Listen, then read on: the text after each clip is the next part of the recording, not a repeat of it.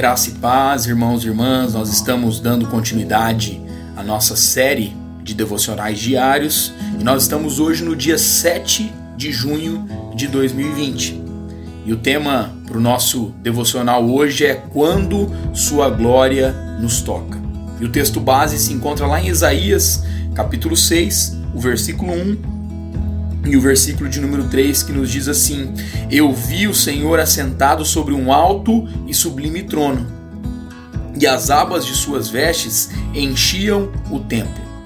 Santo, santo, santo é o Senhor dos exércitos, toda a terra está cheia da sua glória.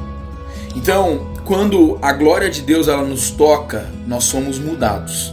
Isaías viu o Senhor e ouviu a proclamação de sua glória. Essa visão o fez olhar para si mesmo e ver como realmente ele era.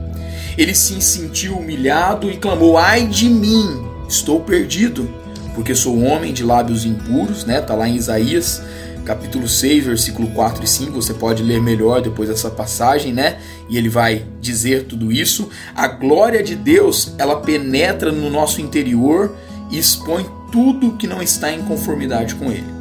Há um aspecto da glória de Deus, ela gera purificação. A consequência da visão de Isaías foi purificação que o capacitou para realizar a missão. Quando encontramos Jesus, encontramos a glória de Deus e somos purificados. O apóstolo Paulo afirma que, contemplando como por espelho a glória do Senhor, somos transformados de glória em glória na sua própria imagem, conforme está lá em 2 Coríntios, capítulo 3, versículo 18. Essa é a nossa vocação, transformação contínua à semelhança dele. É exatamente isso que Jesus nos possibilita, sim, porque ele nos permite dizer: "E vimos a sua glória, glória como do unigênito do Pai", conforme está lá no Evangelho de João, capítulo 1, versículo 14, a parte B deste versículo.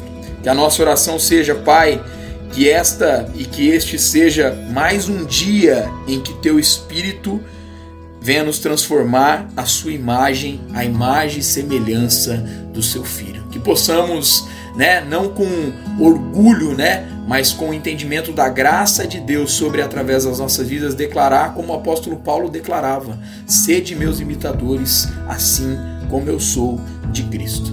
Deus abençoe meu irmão e minha irmã a sua vida, a sua casa e a sua família, em nome de Jesus.